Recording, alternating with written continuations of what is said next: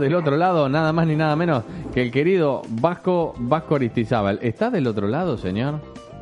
Ay, ay, ay. Estoy acá, del otro lado, mirá. Bien, bueno, bueno, bien, ¿Metió listo. Así me gusta, mirá. auriculares nuevos? Metió Vasco? auriculares, papada, todo, metió Ey, muy ey, bien. la, la- estás la producción, la producción me aprieta y yo cumplo, ¿eh? Sí, muy bien, así me gusta. Muy bien, muy muy bien. bien. Bueno, Estoy, estoy muy obediente. Las últimas 48 horas estoy muy obediente. No sé cuál es la razón. las últimas 48 honestamente. sí, porque Pero está seco, Claro.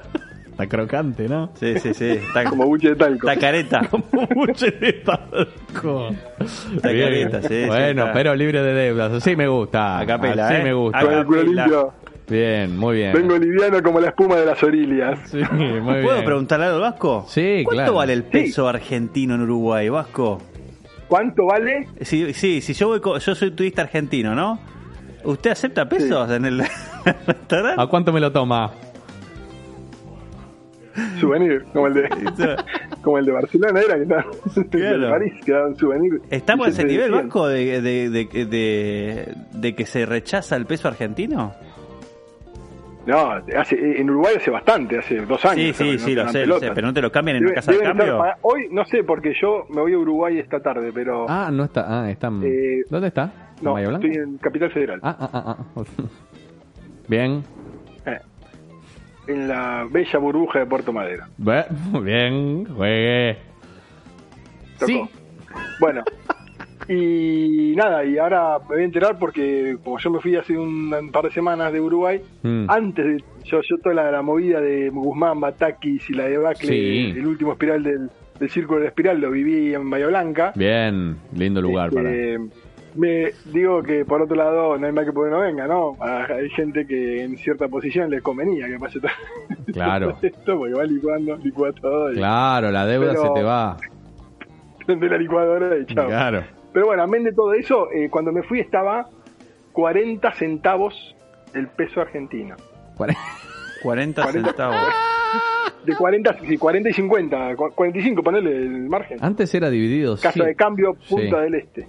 Mierda. Bueno, 40 centavos, ¿qué cosa? sea, 40 centavos del de, de, Peso, de, de- un de peso peso. uruguayo. Uh, 40 centavos, eh, un billete de cuánto? ¿De, de un peso argentino? eh, claro, mi amor. Un peso, Un por peso. cada peso te dan 45 40 centavos uruguayos. ¿Y con 45 centavos uruguayos qué compras? Nada. Claro. Nada, literalmente. ¿Cuánto No, vale una, una Coca-Cola de 2 litros en Uruguay, en pesos uruguayos? No tomo yo, te puedo decir la tónica que consumo. más. Bueno, carajo. Bueno. Eh, bueno, pues ponele un, un fast food, el fast food que es, es la moneda, de- es, el, es el- Sí. la regla universal, Sí. está dos, entre 10 y 12 dólares. Claro. Claro, pero ¿y la paridad con la- el dólar? con el- ¿cuánto, ¿Cuánto está el dólar con el peso uruguayo? El dólar está, eh, cuando me fui estaba abajo, ahí, en Uruguay había quilombo porque venía bajando el dólar. Mirá vos. Y eso hace, y claro, teníamos un quilombo bárbaro. Porque Qué bien, la calle Pou, eh. en la temporada estaban, a- y no, bueno, parece una cuestión más de mercado y tienen que ver un poco porque Uruguay produce pocas cosas, entonces Claro. había un poco de ruido con eso. Pero Ah. bueno, es muy normal ese movimiento. Baja después de carnaval, semana Paso turismo, baja un produce poco. hace un par de Por años. favor, por favor. No, perdón, perdón.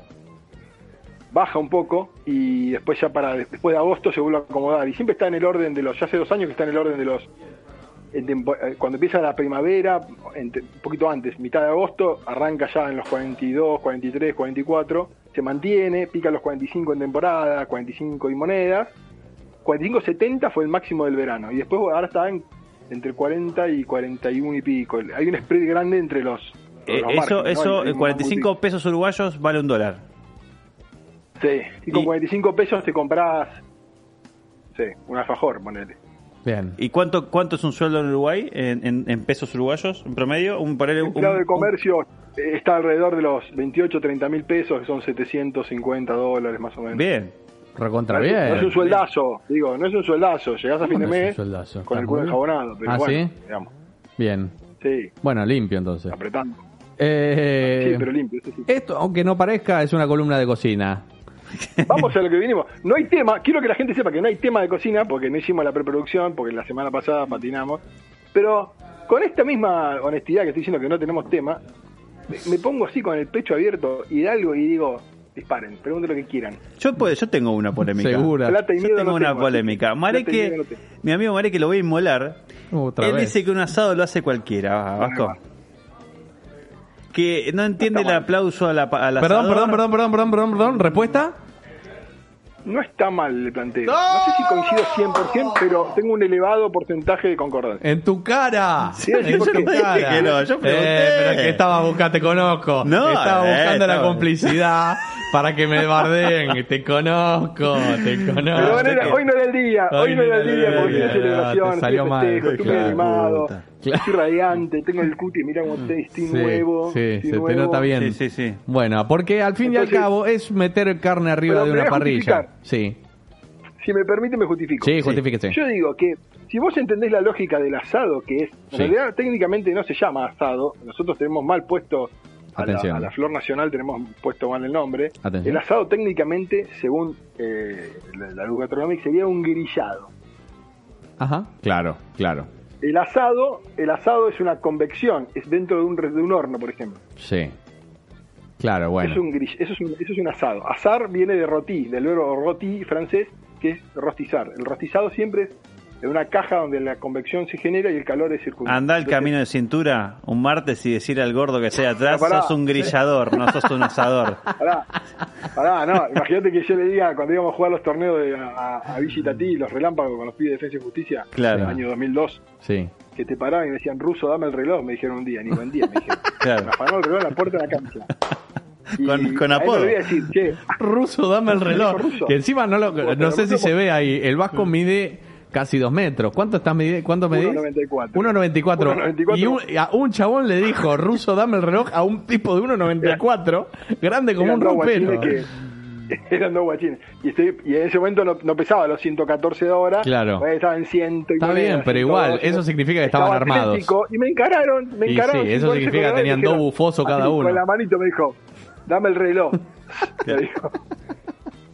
Y se lo dio el reloj Y sí, claro. Entonces, Bueno, la cuestión volviendo. es que- la cuestión es que vos, pero yo, yo no estoy diciendo que hay que cambiar el nombre. Estoy hablando, una cosa es lo que es como la disputa entre pastel de papa y pastel de carne. Sí, ¿cuál es la disputa? Ah, ¿Cuál pastel es de papa toda la vida, no rompan las bolas. ¿Cuál es la papa. No, señor, porque no es, no es, no es merengue pie, es lemon pie, no es eh, ma- masa pie, el chicken pie, es chicken pie, el relleno define, muchachos. O sea, es, El relleno es lo que define. una cuestión.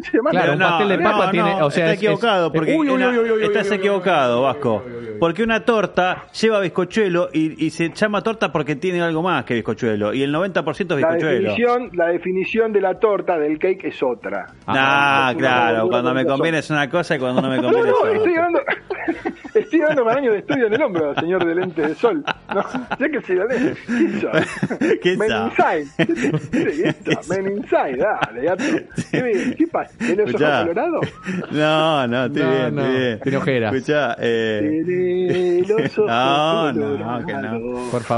Eh, entonces, ¿un Bueno, asado lo hace vamos- vamos cualquiera o no lo hace cualquiera? Vamos al punto. El Sí. asado, per se, si vos entendés la técnica de lo que es grillar, que es con un calor unilateral desde abajo, porque el, el- el que le pone la chapa arriba, ese es para cagar la torta. claro. Es. Porque la está No haciendo al horno. Perdón. está haciendo al horno. Porque ahora estás, estás haciendo un puchero, hermano. Exacto, pero por ¿Qué le supuesto. Una chapa le pongo para el calor y le tira brasa a la chapa. ¿Quién te escribió? ¿Un indonesio? ¿Un malayo? Pero ¿Un pibe perdón, lejano? el de la brasa en la chapa la se llama al infierno, señor. El que le tira ¿Cómo? arriba, el que le tira arriba de la chapa le devuelve a tirar grasa, se llama al infierno eso. No, al infierno tiene que Tiene que ir. Tiempo te deje. Marido, no, no te va a poner. Juegue. ¿Estás loco? Bueno, No, perfecto, hermano, o sea el que asado cual- es una cocción unilateral. El grillado es una cocción unilateral. ¿Usted sabe hacer asado? La técnica y entendés que y entendés y entendés que el hueso, el hueso es piedra caliza, que es una mica, que es una que, que es un transmisor del calor. Si vos le das dando cuando el hueso agarra calor, te lleva la cocción para arriba. O sea, tenés que estar ahí mirarlo contra la brasa. Podés chupar como un vikingo 10 litros de birra, media botella de whisky.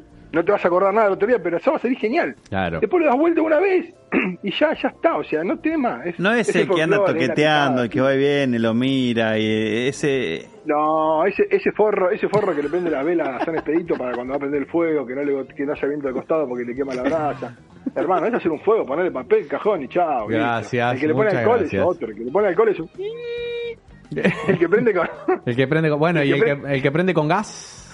El que tiene el. No, el que prende con gas, no. El que prende con gas no le llegó el mail todavía. Claro. Lo tiene en el, en, en el spam, lo tiene el mail. Eh. Pero cuando Pero, salga... Claro, siempre me gusta esta discusión para atender boludos eh, que dicen, eh, yo te voy a dar una carne. Sí, está bien, dame una carne de una vaca de, de, de 20 años, a ver si no me, si me sale Pero tierna. eso- pero eso, No. pero eso no, pero eso no hace, o sea, el asador difícilmente puede torcer el Sí, músculo claro. de la vaca. O sea, Entonces, el asador vaca básicamente no tiene ninguna La injerencia. carne de falopa, Claro. no, tiene una mínima injerencia, mínima injerencia. Vos podés contribuir con dos o tres trucos. A ver, trucos. conjugue en un mejor. Una carne, ponele, una vez, y che, a mí me ha pasado ir al campo, yo tengo amigos en Villalonga.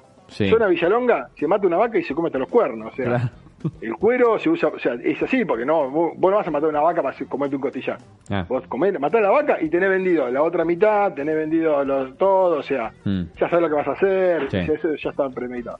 Che, hay una vaca vieja, hay que sacrificarla. No, eh, por ejemplo, por lo general son las, las, este, las lecheras Sí. o las que se usan para procrear. Hay vacas que se usan para procrear y cuando ya nada más crían, no tienen más nada, pimba.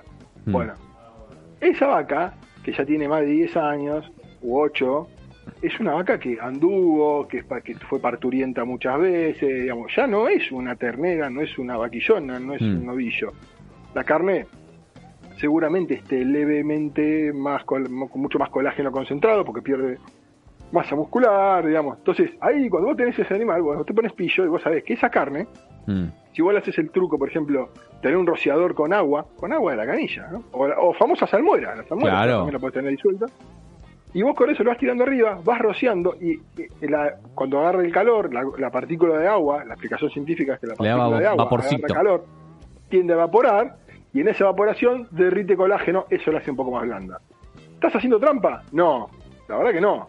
Pero eh, tenés un par de trucos para contribuir. Distinto es el guacho que hierve Pero pregunta, carne, pregunta, O la deja con vinagre la noche anterior, la deja con vinagre la Eh. noche anterior, el vinagre se evapora a los 63 grados y en ese momento estás cometiendo un perjurio, digamos, para mí, porque vos este, estás cometiendo un delito de lesa humanidad, digamos, porque vos después, claro, el, el- el vinagre se evapora, no le queda gusto a vinagre a la carne, pero hiciste trampa.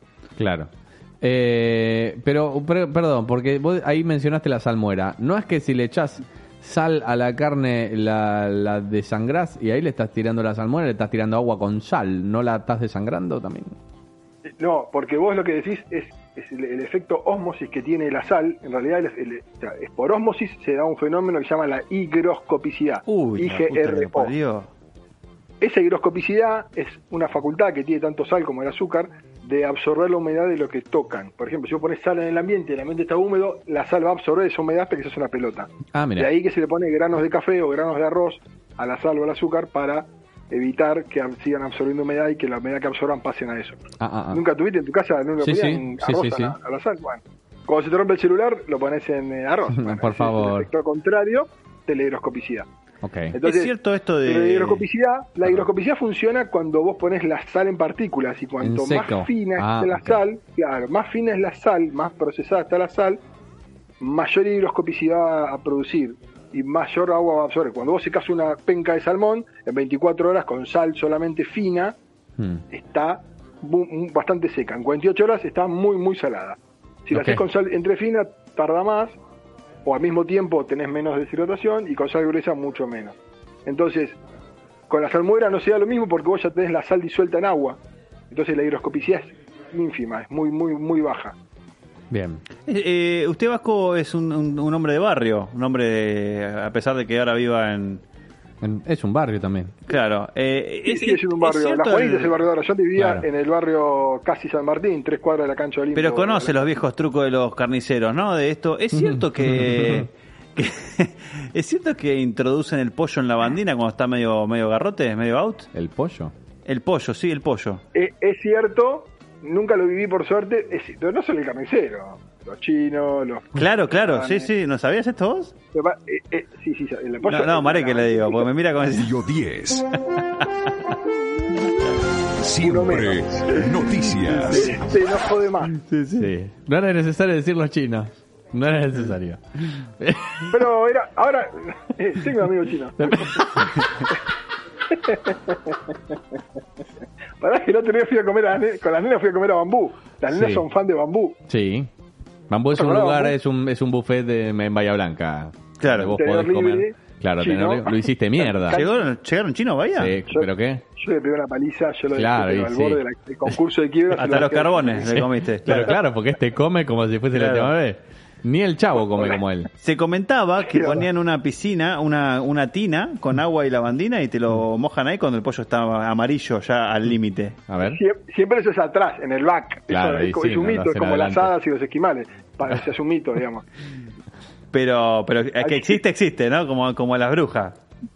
Como, claro, como los homosexuales. Bueno, y, lo, y perdón, eh, y un día nos va a tener que contar lo que es el back de un restaurante, porque uno una vez me dijo, si vos ves cómo se cocina atrás de un restaurante, no comes nunca más en un restaurante. No, es mentira, es mentira eso. Bueno, yo lo Porque- viví en el hostel. Claro. No, bueno, sí, ojo, también. Yo he laburado en varios lugares, yo lo yo lo veo en San Telmo, muchachos. Vos Claro. hablas por el tuyo. Claro. Vos hablas por el tuyo, pero hay, hay otros que has, has trabajado No, que... sí, sí, hay, y hay, y hay mucho, y hay mucho tipo malparido en este oficio. No, no, Claro. eso sí, pero el, el pollo con la bandina es un viejo truco. Bueno, vos pensás que antes tampoco, hoy, hoy ya incurrir en esas prácticas es medio al pedo, porque vos ya hoy tenés alcance de la mano con una mínima inversión no muy elevada, te compras una máquina de vacío y tenés la merca fresca siempre, digamos, La- o sea, la, la- la comida está siempre Ah. ahí a mano, digamos. Entonces, inclusive ya eh, yo congelo cada vez menos porque tengo una máquina de vacío y a lo mejor por- es plata, digo, pero por 800 dólares te compras una linda máquina de vacío en cualquier parte del planeta Ojo con la máquina de salva la vacío. vida. Claro. Y, hay, y hay otras hogareñas que valen 150 dólares, o sea, en Uruguay hay una que vale 120 dólares Claro. y hay otra hogareña de 200 que es un poco más grande y compras las bolsas en cualquier supermercado. ¿Sabés algún otro manera- secretín de eh, turbi- turbi- turbina? Igual de- acá, acá se vende el, el, el coso en el chino por 1.50. ¿El que te chupa? El... Es como un inflador pero inverso y las bolsas salen 1.50 también, ¿eh? Así que ma- la Bueno, máquina de este- este Es un 150... vacío total. Yo te hablo de un vacío prolongado de 30 días. Vos tenés Ah, un vacío ah, de 72 horas, Ah, ok, a lo ok. mejor 96 horas. Ok. Otro truco falopa es Sí. el famoso el famoso pescado del Roquefort. ¿Cómo? ¿Cómo? ¿Cómo? Sí. El, el, ¿Cómo? el láser icónico, el lenguado al Roquefort. Primero, Roquefort en Argentina no hay hace 25 años porque Sí, es queso azul. Queso azul. Queso azul, Claro. sí. Blue cheese, queso azul, tenés Milford, pero el Roquefort no hay nada. Sí, sí. Bueno. Y vos, vos pones una salsa de Roquefort, crema, ajo, romero y Roquefort en una y yo te puedo poner una alpargata de yute arriba, o sea, un- una, una sandalia, una hawaiana arriba, le pones la salsa arriba y te lo comes igual, digamos, más blanda, Bien. más dura, pero está, O sea que el pescadito Roquefort. por ahí no está en su mejor momento.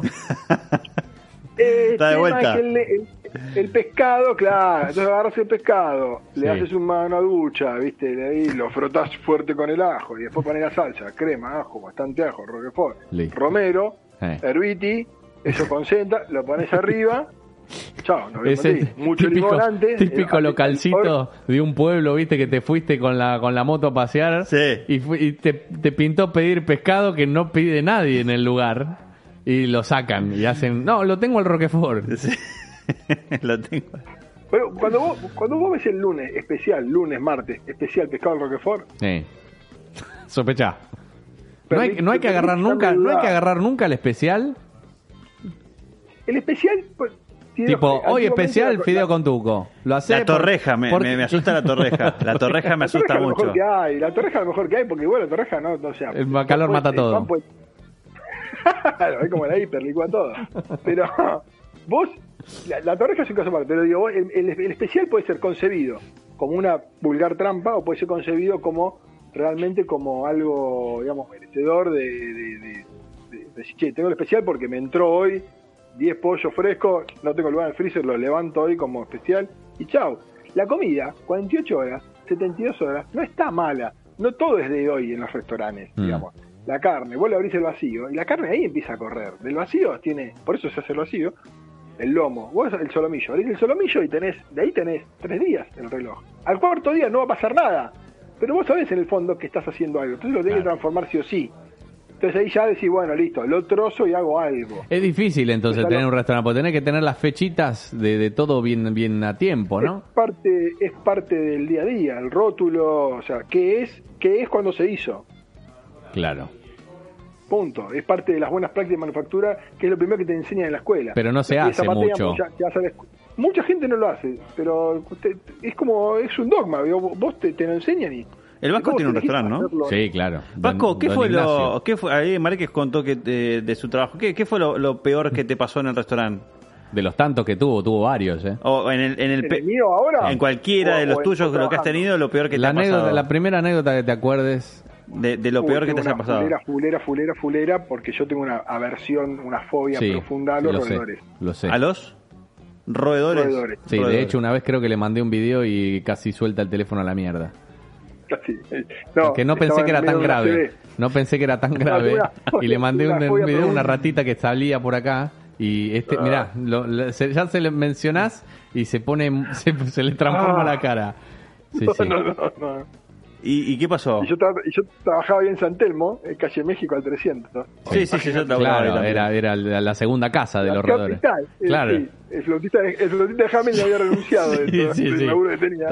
Cerca de lo de Dijo, "No, pagá Alberto. Sí. Me voy a la mierda, dijo el flotista. Claro. Y estábamos laburando, y laburamos de mediodía, ¿viste? Y hacíamos 200 cubiertos a mediodía, oficina, valía 20 pesos el menú, estoy hablando del año 90. 2001. Claro. Tique El canasta. clima social. Sí, tique Argentina. canasta Y bueno, no era, pero Eh, mucho tique canasta. Mucho tique canasta en ese momento. mucho tique canasta, mucha oficina. y éramos seis o siete, todos rookie, todos novatos, ¿viste? To- to- ninguno recibido, pero todos con unos huevos barros, íbamos para adelante, un ímpetu. Siete en la cocina, una hormona era, ¿viste? Todos 20, 20 jóvenes. Mm. Y, y pasaba que te cebaba, ¿viste? Estábamos todos uno, golpeamos el pecho, ¿viste? Éramos unos gorilas, encaramos todo, 200, 210, cada vez hacíamos más cubiertos, éramos brigada A, ¿viste? Sí. Todos pensamos que éramos hijos de Malman. En realidad, hervíamos, herví- hervíamos el matambre y después lo hacíamos a la parrilla. o sea, porque no nos daba el tiempo para Claro. sacar 200 cubiertos. Claro. Empecé el día matambre, vendíamos 100, imagínate. Claro. Y me tocaba a mí. Yo hacía 70 kilos de matambre en una mañana, hermano. De 7 de la mañana. Vas con la las 12 rata, la rata, los roedores, los roedores. Y de repente, del techo, fibra de vidrio, todo falopa, ¿no? O sea, Todo, claro. Le encanta todo el fibra, la fibra de vidrio. Sí. Todo pre-cromañón. Claro. Todo, no, hay, no hay un puto matafuego en el Y post también, porque. Al matafuego, al matafuego Claro. le- a nosotros al matafuego le celebrábamos el cumpleaños vencido.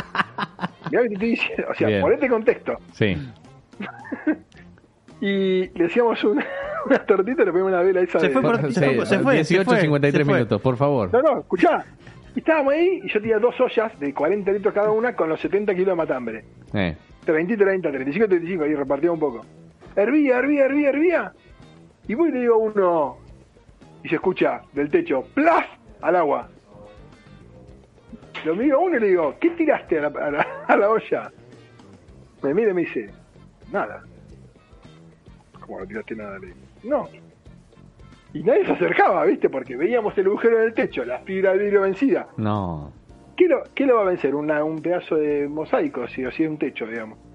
Y yo no me animé, no me animé, no me animé, y lo último que vi fue a uno que era un, un ¿Cómo lo- bachero. El bachero se tomaba medio litro de vino a las siete y media de la mañana para emparejar el pulso. Venía en bicicleta, hacía, escuchaba, hacía bicicleta, Verazategui, Constitución, Constitución, San Telmo, llegaba y se clavaba medio litro, media caja de vino así del pico para emparejar el pulso Bien. y entraba y agarró, escuchá, agarró un repasador para no quemarse con el, el caso y la rescató. Y ahí te, te des- se te puso todo negro. Y no me acuerdo más nnada, me, me sacaron, me fui, me, me sacaron. Tanta, me ¿cómo dijeron, tanta? andate, andate, andate, andate, andate, andate. Y temblé, temblé, temblé papel, me ir a mi casa, o sea, no Bien. hice el servicio. Nunca supe qué pasó con la olla. Te iba a decir, ¿se vendió el matambre o no se No, vendió no el querés saber, me dijeron, no querés saber. Porque aparte el dueño tenía unos principios morales un poco laxos. Claro, claro. Ah, claro. Había Bien. que hacer guita en ese creo, momento. creo que se mudó a Canadá, pero bueno, este, en esa época éramos jóvenes, necesitábamos Claro, el dinero, ¿viste? hacer. Y Bien, bueno, cosas que se el hacen. Pollo con la, el pollo con la bandina fue, me acuerdo, un límite donde teníamos un jefe de cocina que el pollo agarramos el lunes y, claro, yo sé, se había pagado la heladera el fin de semana, andás a ver, imagínate, si se había Pasa, pasado pasa. eso, imagínate lo que me pasó en la heladera. Claro. Y la- o quedó abierta la heladera y de- entró frío y el pollo empezó. Olorcito. llegó el viernes el pollo, el sábado laburó, el domingo laburó, el lunes lo abrimos y Chao. memé. Sí. Y no me acuerdo cuál fue el quilombo, que ese día pegó el portazo el jefe de cocina y dice, bueno, bueno, a ver quién va a lavar el pollo que tenemos que sacar el menú. No. Y no, no hicimos la... ¿Se lavó? y- Hoy salió. Rosado al No. Pollo al chimichurri. Ahí está. Era más chimichurri que pollo. El, el ajo del chimichurri lo tenías que... Nosotros con antiparra lo agarramos. Radioactivo era. El, el ajo que tenía. Te quedaba, te quedaba así los ojos, viste, como un fogonazo, te quedaba. Bueno, Pero bueno, digamos, en eso, eh, eso ha pasado, va a seguir pasando. Yo he comido en el Piringundín de Retiro, ahí en la puerta que está en Retiro, del 2000 al 2008. Piringundín. Sos de comer en el Piringundín de, de Sí. retiro y me ha llevado, me No. dijo, vení que te traigo un lugar peruano en el medio del centro. Yo dije, ¿qué es esto? Y él le gusta comer en esos lugares. No era peruano, era venezolano. Bueno, Un chuzo. tenía No, buenos un- pequeños. Amigos, amigos de él. Pero comimos piola. Sí, estuvo bien, pero no, de uno, uno se Pabellón- espera que un cocinero te... te-. Claro, que canal, llega lo de. Malman. Claro, vos decís... peruano, vos vas se- a un venezolano y comés pabellón criollo. Está bien, Vas pero un cuando uno tiene un Vas un y pedís milanesa, dale, marique. Se enoja, se enoja. Cuando uno tiene un amigo cocinero, cuando te dice, te invito a un lugar, pues decir, este es un lugar Este secreto. la tiene lunga. No tenía la mejor decoración. Era, No, no, de- no, le daban un premio era al en Best medio de Decoration 9 de julio y Corrientes. Imagínate, yo mosaico blanco. Yo laburé en Corrientes. Mosaico blanco. 9 de julio. 9 de Lavable, julio y- muy lavable. Eh, sí, Fácil bueno. de limpiar Eh, sangre. La, la- la Valle, la Valle, la Valle. Sí, pleno 900, centro, que pleno centro. en Hipólito, ¿eh? Claro, que no se, que no se caracteriza por ser lo Gente picante. Gente muy picante, gente muy picante, pero bueno, bien, se comía bueno, bien. Pará, vos sabés que el venezolano lo vendió porque el, el tipo, el dueño de eso, es- era doctor en economía. Sí. pero como se fugó de Venezuela y llegó a Argentina, se puso a cocinar. Sí, Lo claro. laburó hace, antes, dos meses antes de la pandemia, lo vendió a un paisano de él, Sí. lo vendió y eh, está en Miami laburando de asesor de bolsa con su propio portfolio. Mirá. Este, Ahí tenés. crack, Uno eh. que huyó a tiempo. Bueno, Vasco, no tengo más tiempo. Un día hay que hacer el programa directamente con el Vasco eh, con una Sí, sola me anécdota. gustaría, y, me y te quedas corto. Sí, ya sé. 18.57. Muchísimas gracias, Vasquito. Los amo. Te mando un Un abrazo, abrazo, grande. Vasco. Cuídate. Y esto es la última canción, Original Prankster, The Offering. Muy bien.